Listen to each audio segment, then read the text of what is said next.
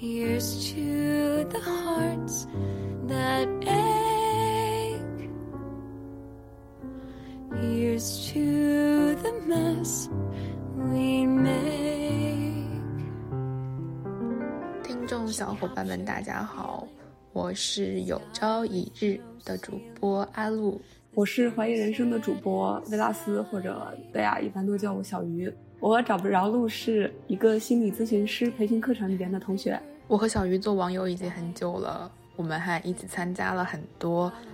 灵感买家俱乐部的活动。对，然后就是现在我们终于有机会约到线下见面了。然后今天我们是在一个呃公共的空间里录节目，所以这一次节目的音质可能会有杂音，然后也比较嘈杂，所以希望在收听的小伙伴们多多体谅喽。然后今天这个话题，我们可能会想聊的是关于从女性主义的视角去看女性身体。没错，今天我开心的是，我终于找到一个女性的嘉宾，或者说另外一位女性的主播，跟我一起聊一些比较女性主义的话题。对我也很开心。哎，真的，就是我之前从来没有聊过这个话题，其实就是因为我觉得很难找到一个合适的嘉宾来聊。这个嘉宾就首先她必须要是一个女性，就对我来说，我也觉得，我的偏见是男性是没有那种对女性主义的具身的体验的。对，哦没有体验，就是他可能会有理解，但是理解的程度一定是没有女性本身这么深的。嗯，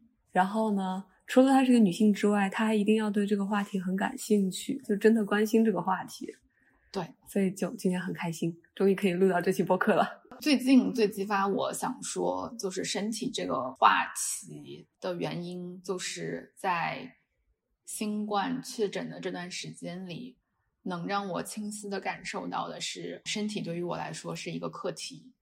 像很多大家阳了之后的感受，比如说走路的时候，如果走太快，嗯，就会觉得喘，就是你的身体好像跟不上你的，也不知道是什么的节奏，头脑。可能是。然后我最明显的感觉就是我会咳，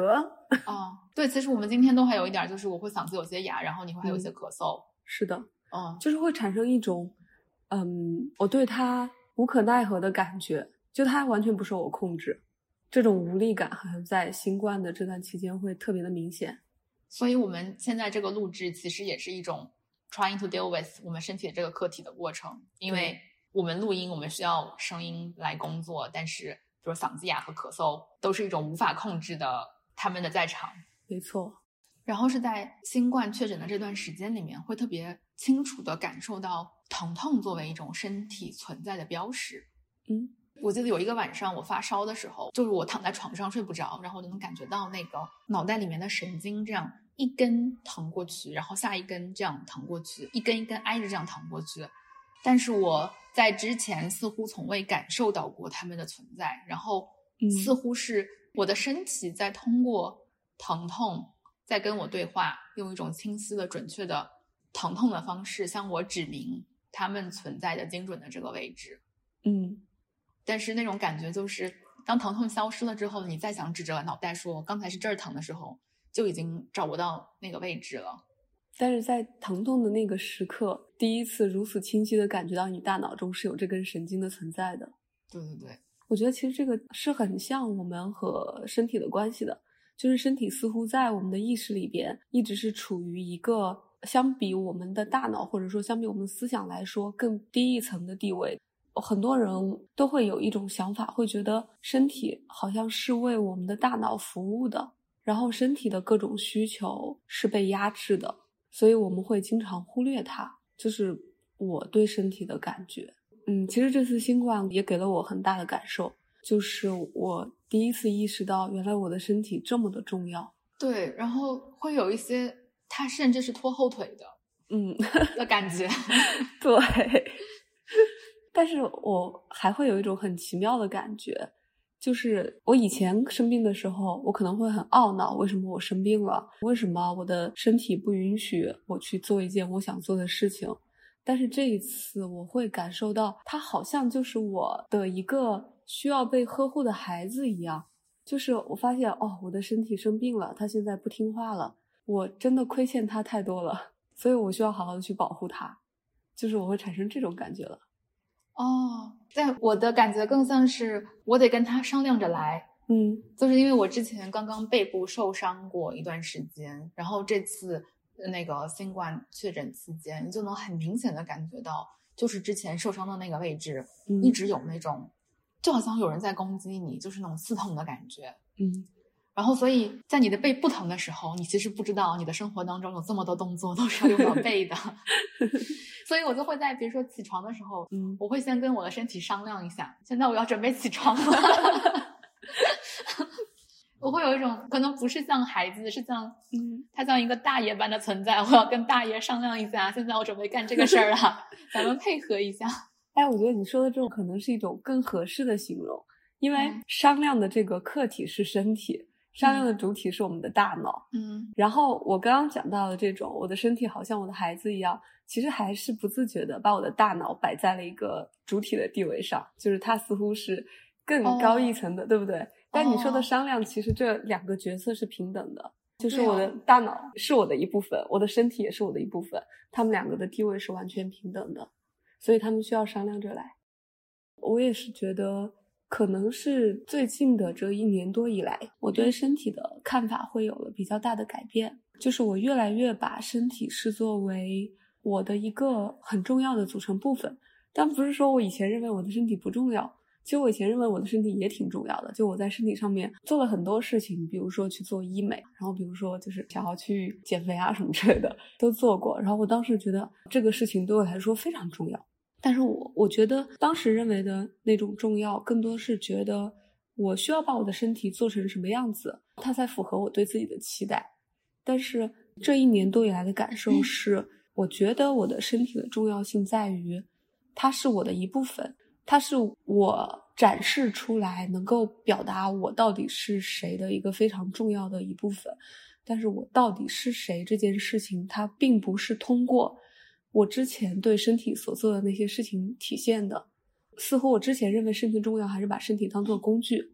但是我现在认为身体重要，是觉得它其实不应该是一个工具，而是像我大脑一样同等重要的存在。就像我从来不会把我的大脑 当成一个工具，而是会把大脑当成我自己的主体存在一样。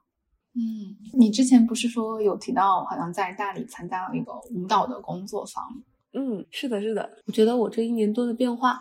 跟我 gap 然后去大理生活了一段时间是有一些相关性的。因为在大理的时候接触到了一些舞蹈的工作坊，包括接触即兴，然后包括当代舞，然后后来回到深圳之后又继续参加了一些舞蹈课。我印象特别深刻的是，我第一次参加接触即兴，特别的手足无措，我觉得好尴尬哦。就是当我的胳膊碰到另外一个人的胳膊的时候，我不知道自己要做什么，我会习惯性的去感受他要做什么，然后我去配合他。比如说，我感受到哦他有一个力过来了，那我的胳膊就顺着他这个力去移动，哦因为我觉得这样的话他可能会比较开心。所以后来在在这节课结束的时候，我们坐下来就是分享自己的感受嘛。我就问老师，我说我不知道要做什么，到底怎么样做才是正确的。然后我的老师就告诉我说，在刚跳舞的过程中，我注意到你好像特别想要去满足别人。哦，嗯，这个总感觉有点像那个表达性艺术治疗。哎，真的很像，我觉得是有共通之处的耶。哦，就是我当时一瞬间从我跳舞时候的心理活动看到了我的一种行为模式。是哎，嗯，然后老师他也提到说，当你走进这个舞池的时候，你可以把你的想法丢下，用你的身体去感受。我觉得你描述的这个感受特别像 精神分析。我要跑题了。可是我很想听。因为精神分析就是说，治疗师在在这个场域当中，首先不用脑子去思考，嗯因为来访会给你讲很多很具体的生活里面的困难，显然这些困难是你解决不了的。嗯，比如来访希望他的对象回心转意，嗯来访希望他妈妈改变自己，那显然这些事情都是咨询师无能为力的。而咨询师在咨询室里面很重要的一部分工作，当然不是全部，嗯。就是要打开自己所有的感官，去感受你感受到了什么，然后就是你所感受到的这些东西，不管是当时的悲伤也好，或者是压力也好，或者是对这个人的不喜欢，都是值得作为分析材料的，来更深入的理解嗯对方。嗯，真的很像。对，就是一种打开感官，然后把脑子暂时先放在一边。呃，在接触即兴的每次舞将，舞将就是那个很多人就是大家在舞池里边自由舞动，结束之后，大家都会分享自己的感受。我能从大家分享感受的过程中，感觉到每个人特有的视角，就是我能够从他的分享中感受到他是一个什么样的人，猜测他现实生活中会是什么样子。有很多个人的偏见在里边，但是反而是真正已经跳了很久舞蹈的人，他们在分享的时候，更多的会用非常抽象，他不会描述说我刚刚遇到哪个人的时候我的感觉是什么，他们只会抽象的描述。我觉得刚刚的经历好像是在一个什么样的草坪上，阳光是怎样的，然后我内心听到了什么样的音乐，就会这样。我觉得能呈现出来这样子的表达，是对一个人的感官的这个感受力要求是极高的。对，我觉得是这样。所以我经过了一年多的刻意练习，最后一次舞蹈课，我的舞蹈老师要离开深圳去欧洲了。最后有一个舞将，他在那个舞将上面没有给我们做太多的引导，跟着他放的音乐就开始在舞蹈室边玩起来了。所有人就像孩子一样，就在那个舞蹈室边玩起来。我在那个过程中，我突然意识到我会跳舞了，而且我的动作很流畅。这个体验听起来很好。对，这个就是因为可能相比一年多之前。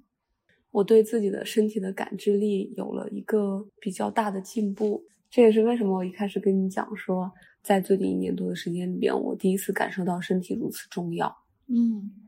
我觉得刚才我们说的好像是恢复感受力，嗯，对，但是好像事实上，感受力是我们最原初。或者说是在我们人生最早的阶段，对于我们来说最重要的东西。因为婴儿时期的小宝宝显然是还不会思考、没有逻辑能力的。对，我们也都知道，婴儿时期的小孩其实视力很差，然后看人也都是一个模糊的轮廓，并没有看得那么精细。所以，触觉其实是婴儿最早在最开始的生命阶段里面感受到自己作为一个存在的方式。对，然后在我们说女性身体的时候，我就是看了那个《乐园之秋》里面，在它最前面几页就有一个图，就是一个女神的一个雕塑，嗯，但是她身上长满了乳房，嗯，就是有无数个乳房。这个好像就是以前的人们对这种母神能够无限哺育我们这一方水土的这种希望，或者说一个美好期待吧。然后从乳房，我就会想到动力学里面会有克莱因的理论，就是说好乳房和坏乳房。然后小朋友投射出来的那个坏乳房，就是就是一种妈妈明明有很多好东西，妈妈拥有这些，但她不肯给我，也不肯满足于我，嗯，所以就会在心里面可能就是默默的恨妈妈，就是婴儿对母亲的恨的那一部分。我在读到这个理论的时候，就觉得。婴儿眼中，妈妈的乳房是天然的属于他的，就是这个东西是我妈妈是什么不重要，但这个好乳房和坏乳房是我的。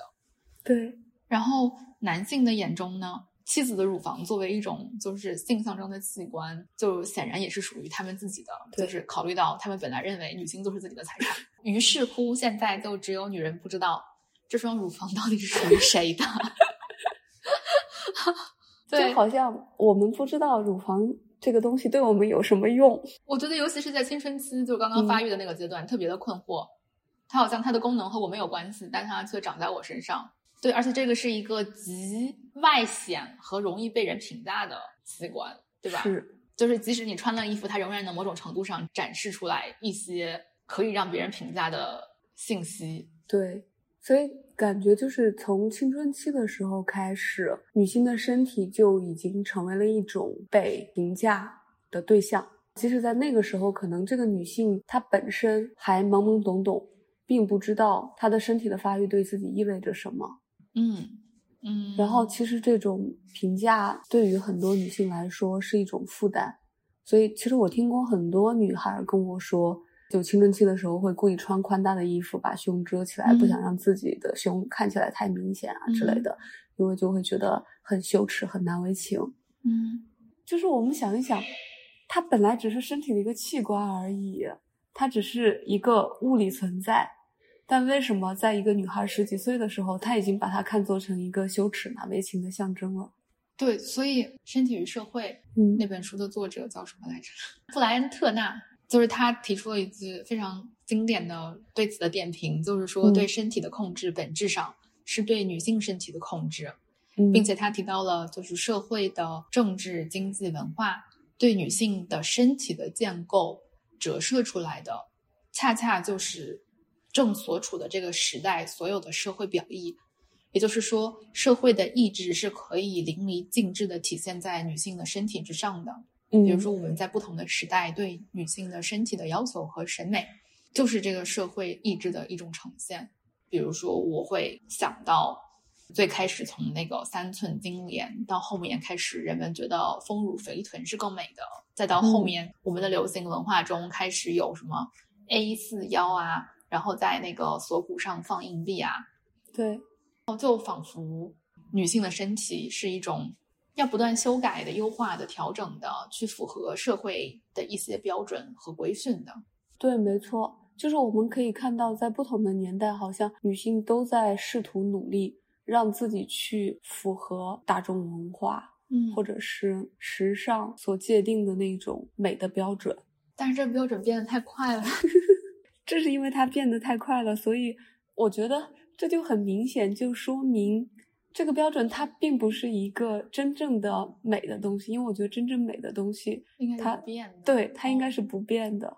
所以社会设定的这些标准，我觉得都是谎言而已。对，然后我是因为前不久那个女作家西西去世了，就一时之间大家都就是很多对她的讨论，然后我才看到她的那部小说《哀悼乳房》。嗯，就是从文学的角度来看的话，莫言的这个丰乳肥臀是从女性的身体看一个家族承载的这种呃相对波澜壮阔的历史，但是西西的这个哀悼乳房就是完全是从个人经验、从女性经验出发去书写的自己的感受，就是她就是写她自己乳腺癌嗯的一些非常非常细碎，但是又非常非常真实的体验和感受。随着我们的文化和父权制的不断的自我加固，这种感受的个人的和个人身体的书写，或者说公共话语，其实是极嗯少的。比如说，当一个女作家花一本书的篇幅去讲自己的乳腺癌的时候，其实很多时候会被认为是非必要的。就是为什么你要写那么多你自己的个人体验？而我都能想象，就这本书在书店里边，大概只有遭遇了同样经历的人会去翻看，其他人对于这本书大概都会是漠不关心的。它的豆瓣评价也是略微的有些两极的。我会觉得，就是随着我们的文化和父权制不断的自我巩固，这种个人的经验的书写，好像要让位给那种，比如说杀伐战争、铁血的强权，也要让位给经济发展，嗯呃，经济建设，让位给商业利润，包括比如说同样是对血液的书写，比如说热血奋斗和征战是值得被书写的，这样流出来的血液是鲜红的，是值得被 honor 的。但嗯是女性的精血是污秽的，是不洁的，甚至在公共话语当中对她的讨论和公开讲述是不体面或者是不合时宜的，甚至在女性产后，就是有夹杂着血液的分泌物会被叫嗯做恶露。嗯，然后我觉得这两个字真的是充满了恶意。对，我不知道为什么到二十一世纪的今天，医生和护士仍然会对产妇去做一个科普，它是科普，跟他讲你这几天会排出恶露。我不知道为什么，就是这个科普可以使用一个这么不中立、不客观的名词，然后让大家广泛接受。然后，那如果是我，我作为一个女性，我又要怎么去理解我的身体中有恶？就是这个东西是从我身体中排出的，嗯那我要怎么去理解？就是仿佛我的身体本身就是一种肮脏的存在，而至今到现在都没有人认为它有问题。你没有说之前，我真的也从来没有对这个词多想过，就是好像习惯性的接受了有一个名词放在那里，然后嗯大家都这么叫他，那我好像也就接受了。哎，所以我就是觉得，其实这种对女性的恶意还有很多，只嗯是平时我们可能都已经非常习惯了，很难发现。对，那就是既然说到了乳房，就是说到了，嗯、作为一个女性本身，似乎也不知道为什么这一双乳房到底是为何而存在，嗯或者说为谁而存在。至少我觉得，从我的个人经验里，它没有取悦我，不管它的功能也好，或者取悦的对象也好，嗯好像都是跟我无关的。而我又要一年三百六十五天把它背在身上，就是它甚至不能卸下来让我休息休息。是，然后，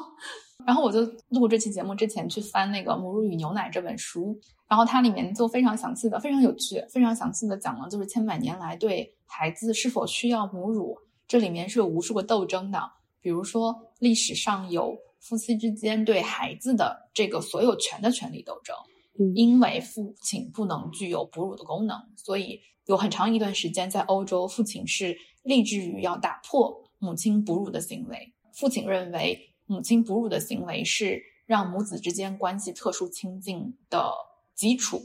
所以如果破坏了这个基础，那么孩子就不会跟母亲比跟自己更亲近。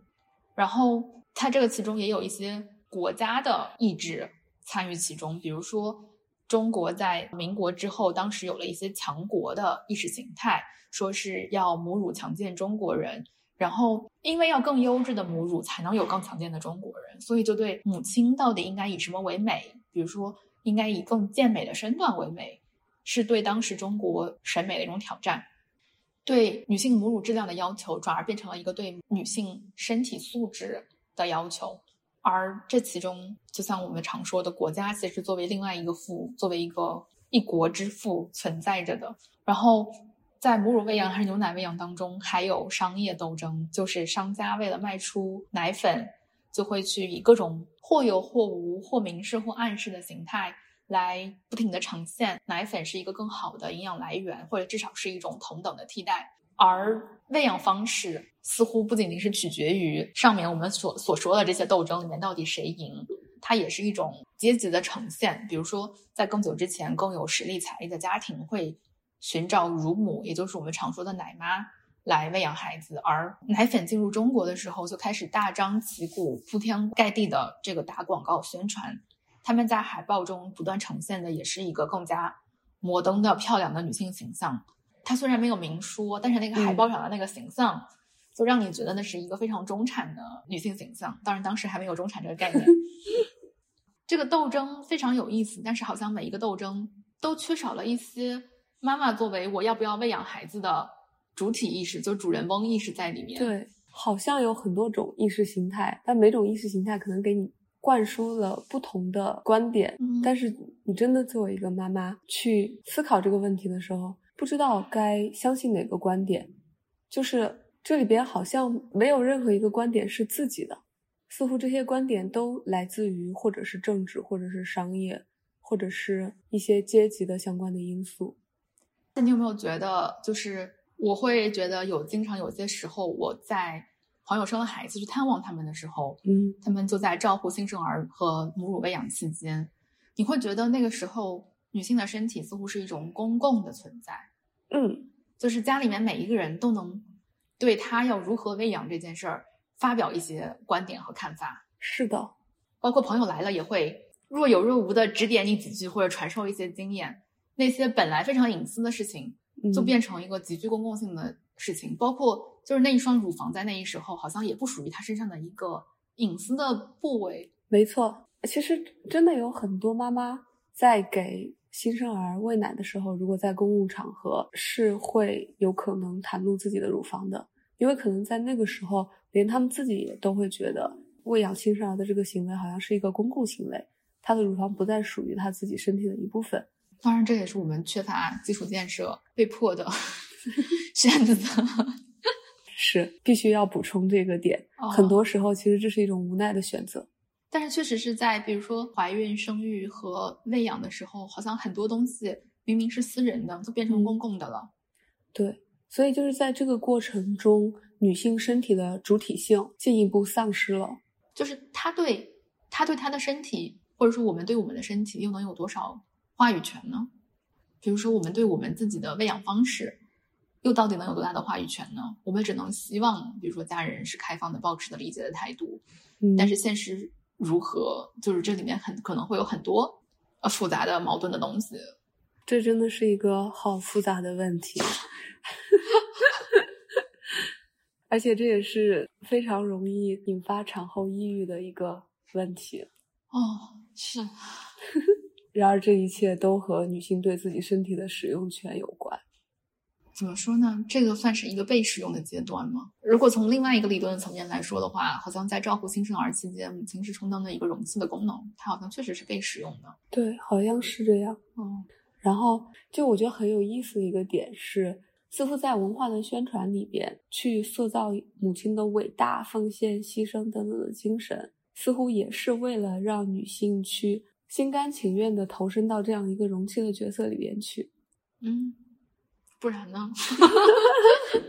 昨天我在我的播客听友群里面征集大家的意见嘛，说明天可能会录一期和女性身体有关的播客，你们有没有什么关心的？然后有一个听友，原来听友群有这种功能。然后有一个朋友，他就在群里边说，他说他想听听生育对女性身体的改变，真的那么大吗？很多人说生完孩子会漏尿啊，身材很难恢复啥的。然后我当时就想说，好像明天我们不一定会聊到这个话题，因为我当时设想中，我们今天的这期播客可能是更多的是和观念有关的。说了之后，他就说这个问题是与观念有关的，因为生育对身体的影响一直都在。现在也听到很多因为女性的观念改变了，想要拿回选择自己身体的权利。然后我才突然理解到。哦，原来他表达的是说，真的有很多女性，她们并不是心甘情愿的想要去生孩子的，她们想要拿回对自己身体的控制权。然后我就会联想到说，就在更早之前，比较少有女性会有这样的想法，似乎生孩子这件事情，它是一件好像不需要去思考的事情，就是当女性进入婚姻，好像生孩子就是一个必选项。而在这个 B 选项里边，对女性身体的影响本身是不太在女性的考虑范围之内的。给我的感觉更像是大多数人并没有，并没有那个能力去做这样的选择，就是你的环境可能并没有给你这种选择的机会。也许也有一些人他意识到了，但是他并没有办法在他生存的这个环境之下做出一些不一样的选择。对，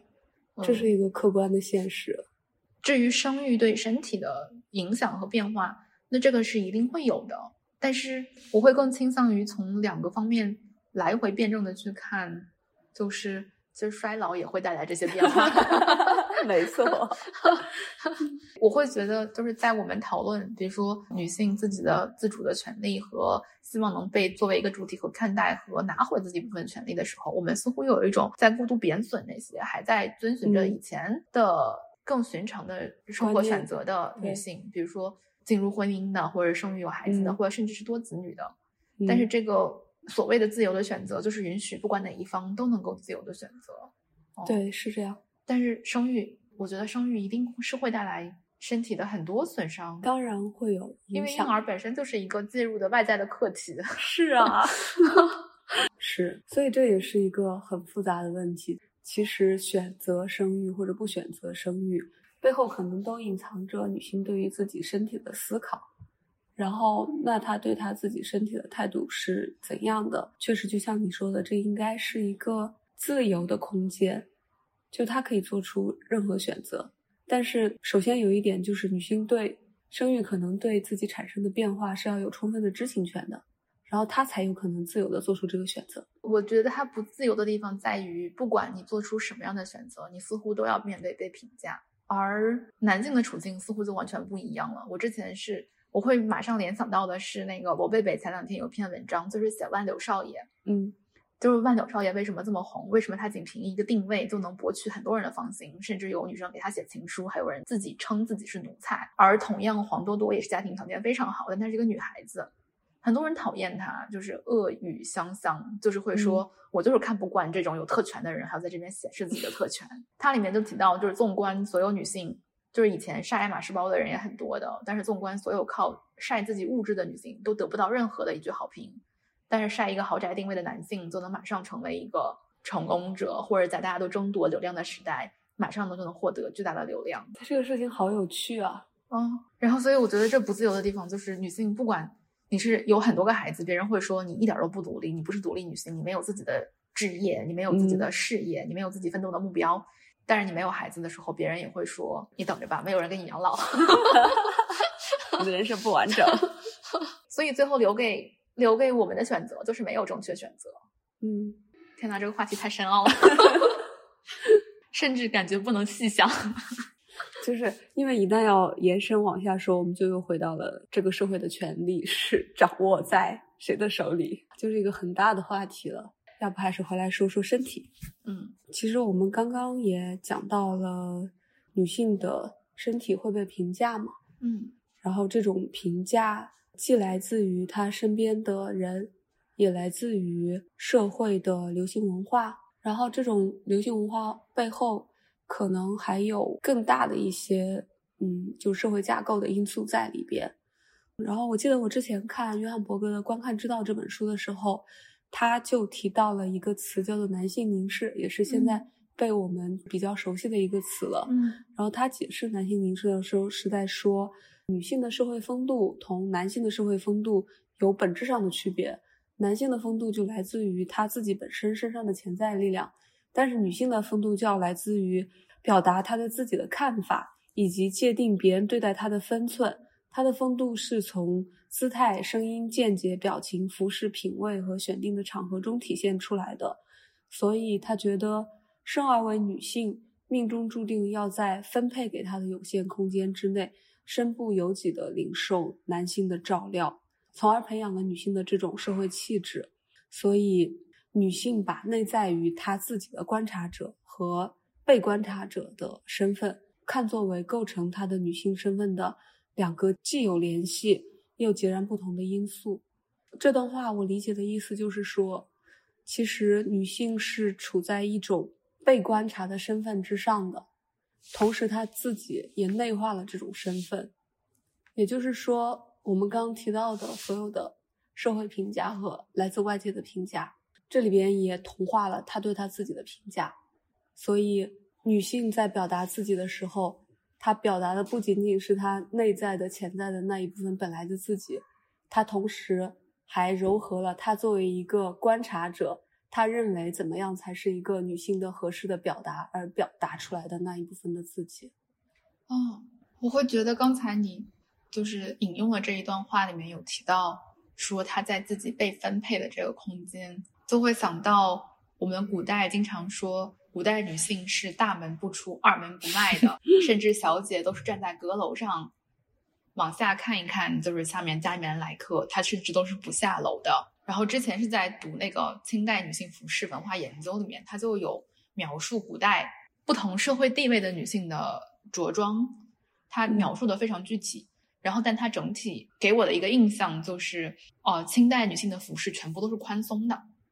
就是它虽然表面的这个。装饰特别浮夸，有这个讲究的刺绣装饰和面料，但是总体感觉就是像我们今天穿卫衣，就是、嗯、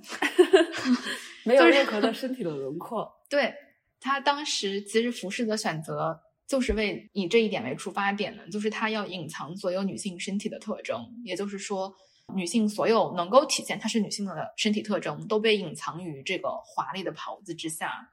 我这么说的时候，会觉得有一点像那个穆斯林的袍子，但是就是浮夸很多。嗯、然后就是与此同时，就像刚才我们说，女性她待在一个非常小的空间里，她没有什么活动的余地。这个她的存在就和她的身体被藏起来，感觉是互相呼应着的。对，就是她的身体也是被遮盖在衣服下面的，与男性不同的身体特点全部是需要被隐匿的。而另一方面，女性作为一个与男性不同的性别，在社会层面上也是被遮盖住的，她们。既不下楼，也不出门，也不参与公共社会的任何事情。是的，从服饰与身体的关系，其实可以推及到女性在整个社会中的政治地位。身体已经不光光是身体本身了，它影射着一个更大的生存现状吧。所以，就是三寸金莲也是属于这个时代的，就是在儒家观念之下，女性是属于一个家族的。这个我们甚至可以在那种非常古典的嫁娶的礼仪当中，能够看出来那种浓浓的交换的意味，就是感觉这个嫁娶的仪式就像是一个以物易物的仪式。所以说，在清朝之前，女性的身体是完全不属于自己的，可以这样说。嗯，就是在儒家礼教当中，女子反正要么随夫，要么随父。反正它是不具有独立性的，也没有独立存在的意义和必要性。它是一种家庭的附属物。然后这个时代对女性最大的要求就是隐，就是隐藏的嗯隐。然后隐也是它礼数的一部分。嗯那我们也都知道，儒家的这个礼数还是很重要的，就是在社会上面是一种很重要的人们所看重的要遵循的这么一种规训吧。是的，然后女性的作用就是嗯传宗接代和抚育后代，也就是说，对女性来说，脚本身在她被分配的这个空间里面就是一个闲置的器官。那么，嗯如果你不想缠足，你可能就要先解释自己为什么需要脚，嗯而解释自己为什么需要脚，似乎就是要打破这种儒家的礼教对你的基本约束，而这个时候你似乎就成了一个不道德的人。对，好可怕呀！这种社会规训，我觉得这个有点像现在，如果你想不生孩子，就是说结婚之后生孩子嗯是一个默认的选择，你想不生孩子，你似乎要解释，为什么你不生孩子？这个时候你可能也就站到了一一种社会文化习俗的对立面上。嗯然后，其实我觉得，除了生孩子这件事情，还有很多小的细节，都是如果你不接受，你可能都要解释的。只是说这些细节，我们有时候是意识不到的。比如说，普遍的女性会有担心自己身材太胖的焦虑，然后，但是相对来说，身材比较胖的男性对自己的身材焦虑就会小很多。但我们这里不讨论那种直接影响到身体健康的情况。嗯但女性似乎总希望自己能够维持在一个标准身材。那如果说一个女性她可能是比较胖的，然后她也许就要面对一个问题，就是她的这种身材不属于社会的主流审美，就她她就需要面对这种压力。嗯，因为女性的身体本身就是这个社会的景观的一部对分，，没错，那你说的非常对，就是一种社会景观。嗯，所以男性是多么的自由啊！他们既不用被审视，不修边幅也能被夸赞，因为不修边幅开掉显示出来你是比如说专注于事业。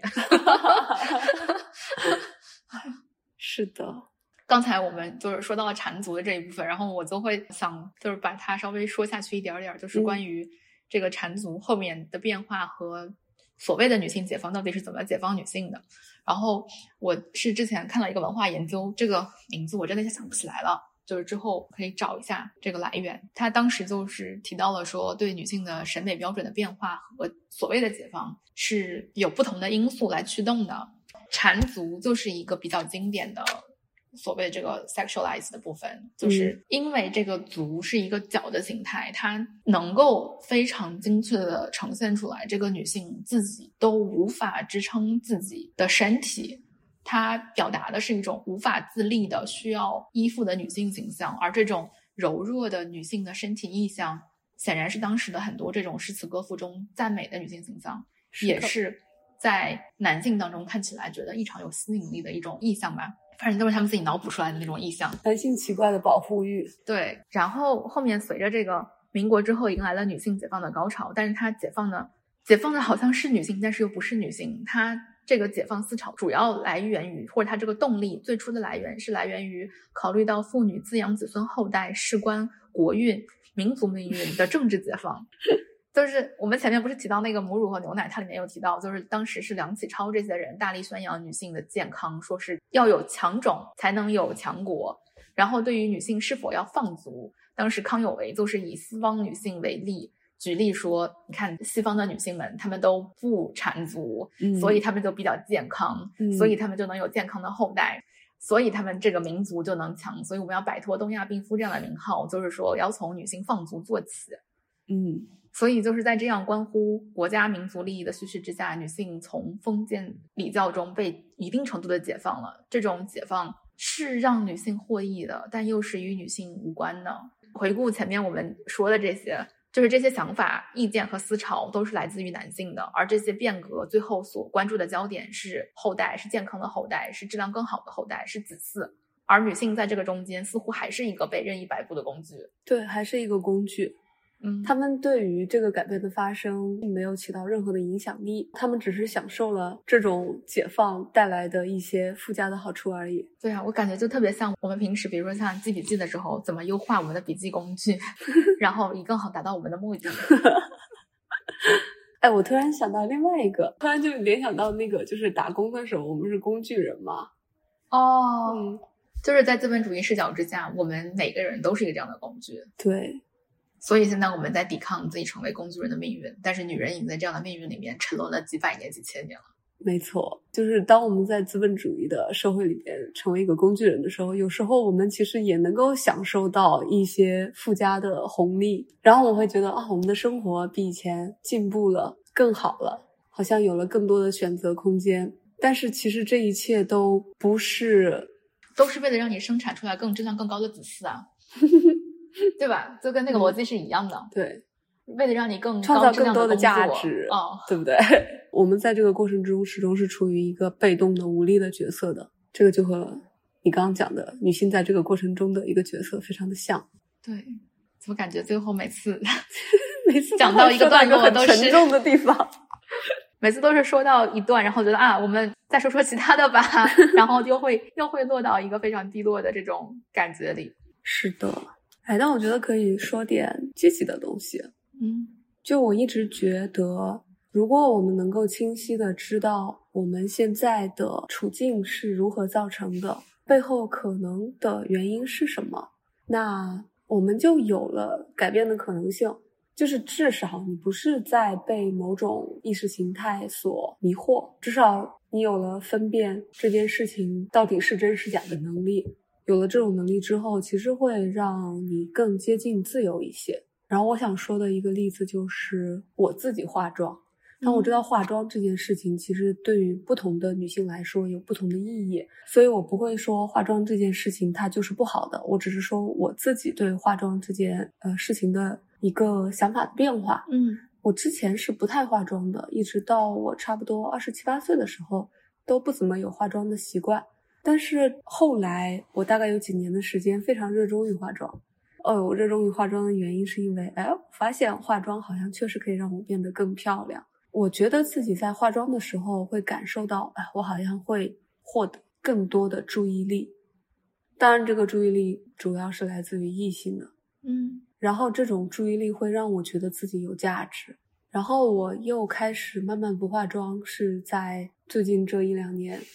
就因为我离开了上一份工作，然后开始 gap 之后，我突然发现，嗯，化妆这个事情好像没有什么太大的必要性，因为我。大部分时间都不见人了，我就开始思考我的这种习惯的变化，然后我就意识到，哦，原来我化妆在大部分情况下好像都是给别人看的。但是我之前其实会给自己找很多合理化的想法来合理化自己化妆这件事情。我会觉得说，嗯，我并不是为了别人而化妆，我只是为了让我自己更美，然后我心情就会更好。我是为了自己而化妆，直到我不再需要有见人的时候。才发现，嗯，为了自己不需要化妆，对，为了自己根本不需要化妆。我觉得这个是资本主义最新的一个 slogan，就是就是说取悦自己。嗯，好像现在什么东西都是因为要迎合那种，就是我是独立的，我是不依附于人的，我是不讨好别人的那种价值观。现在什么东西都是你要取悦自己。对我化妆是为了取悦自己，买衣服是为了取悦自己，甚至减肥整容，不管做什么都是为了取悦我自己。在这种取悦自己的强势逻辑之下，我们是不能挑战一个人的想法的，就是我们不能去挑战一个人说，嗯，你做这件事情会不会非常政治正确？对你是不是因为你受到了什么思想的影响？不能挑战，因为。好像在这种口号之下，个人的自由选择是最大的，其他人都不能够对一个人的自由选择有任何的干涉。是的，嗯，但是仍然我会觉得，就是取悦自己这件事情是值得拆解的，并不是说它有任何问题，就是你仍然可以这么做，嗯，但是它背后一定是有一些可以解构的东西的，比如为什么你就会选择这样的方式来取悦你自己，它背后一定是有可以分析的。对，我不知道是中国文化习惯这样，还是大家都会这样。就是我们有时候会造出一个很响亮的 slogan，然后这个 slogan 它好像里边蕴含着很多东西，你如果仔细拆解，其实能拆出很多细的逻辑来的。但是好像有了这一个非常漂亮的 slogan 之后，就可以忽略掉它背后隐藏的这些东西，就可以随意的去曲解这个简单的 slogan。然后在这种。曲解之下，我们也就不再有了可以进行对话的空间了，因为每个人对这个 slogan 都会有自己的解释。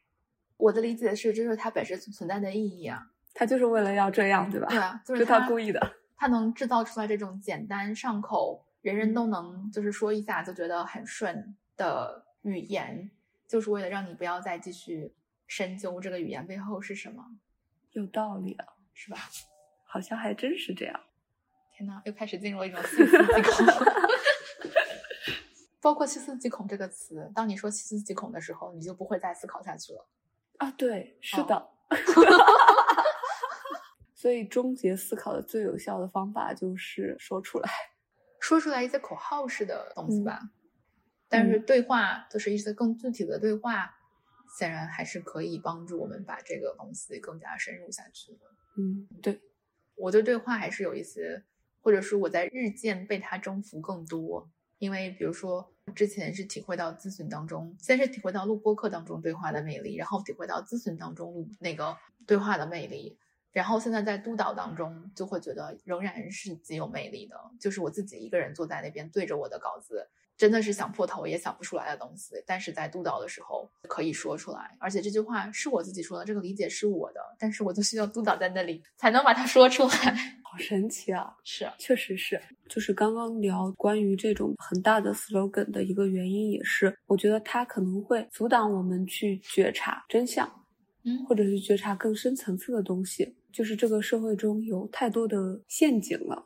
这些陷阱来自于政治、文化、商业，所以就女性身体的这个主题来说，其实在这个领域里边，我们也会受到很多很多个这样的陷阱的影响。所以我才觉得去破除对 slogan 的迷信那么重要。还有一个关于女性身体的点，我觉得还挺能说明女性的从属或者说是客体的地位的，嗯就是其实有很多女性会假装高潮，嗯而且有很多女性可能不知道高潮的体验是什么。但是这个我觉得是另外一个话题。就是我觉得假装这个点是有一点为了迎合对方而做出的一个行为，嗯，然后在做出这种行为的时候，是一种迎合对方和满足别人自恋的方式，对，是那种让别人觉得自己表现很好。然后这里面似乎会有一种当妈的意味，就是像小朋友来跟你说：“妈妈，你看我厉害不厉害？”你跟他说超厉害。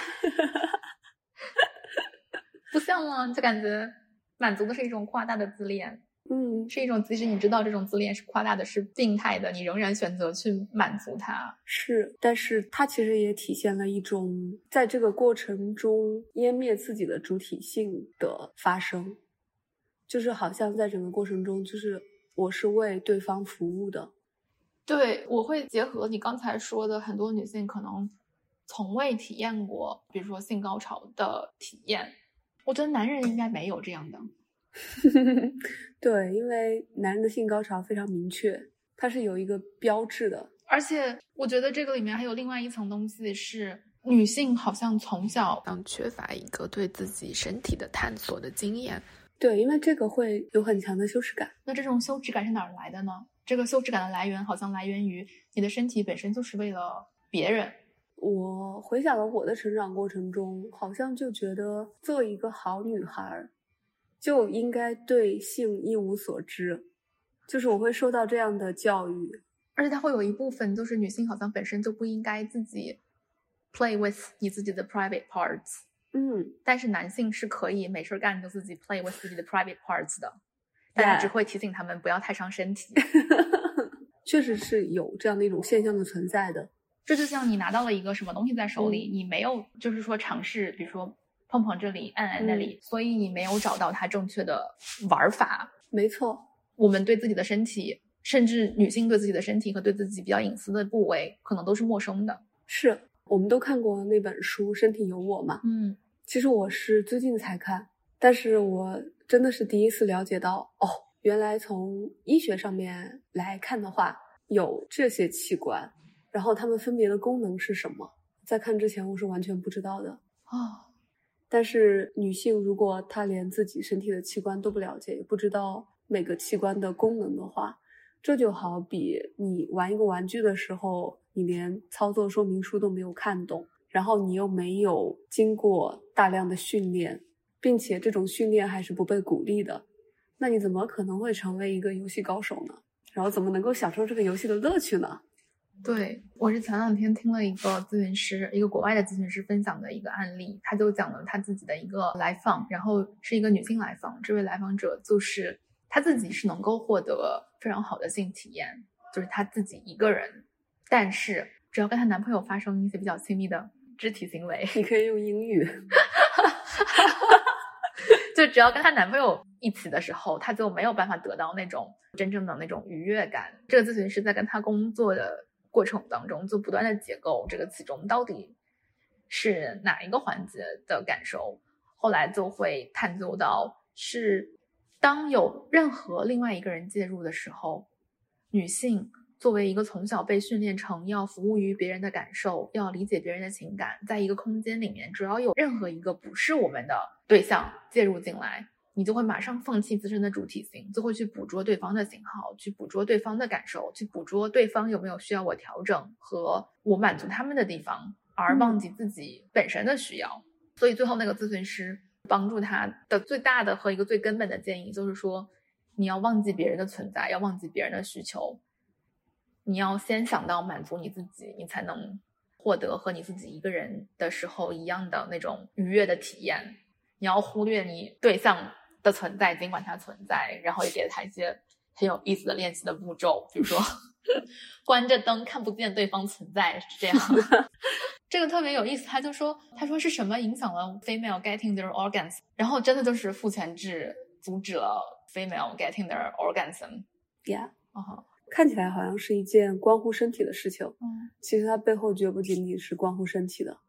对，所以我们这期节目也不仅仅是关乎身体的。对，我觉得这已经很明显了。对，因为身体就是我们自身存在的非常重要的一部分，身体绝不仅仅是我们的客体或者工具这么简单。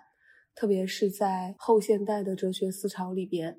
已经把身体看作是至少和头脑同等重要的存在。所以，只有我们对自己的身体有了绝对的控制权。我们才能够对自己的整个个人有绝对的控制权。我觉得我们今天的讨论也是从身体的视角出发，但是事实上它已经折射出了许多许多远远比身体更广袤的东西。没错，嗯，那我们今天的讨论就停留在这里吧。好，好，